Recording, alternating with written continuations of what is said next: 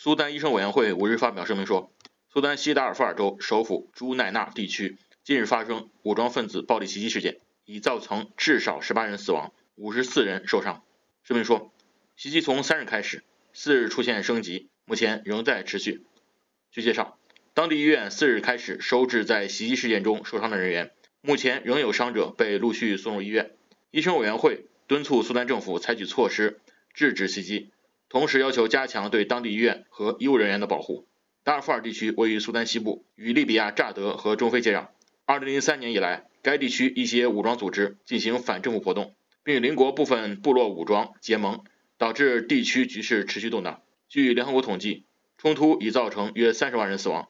今年一月，朱奈纳地区也曾发生暴力袭击事件，造成数百人死伤。校园记者马一冲，苏丹喀土报道。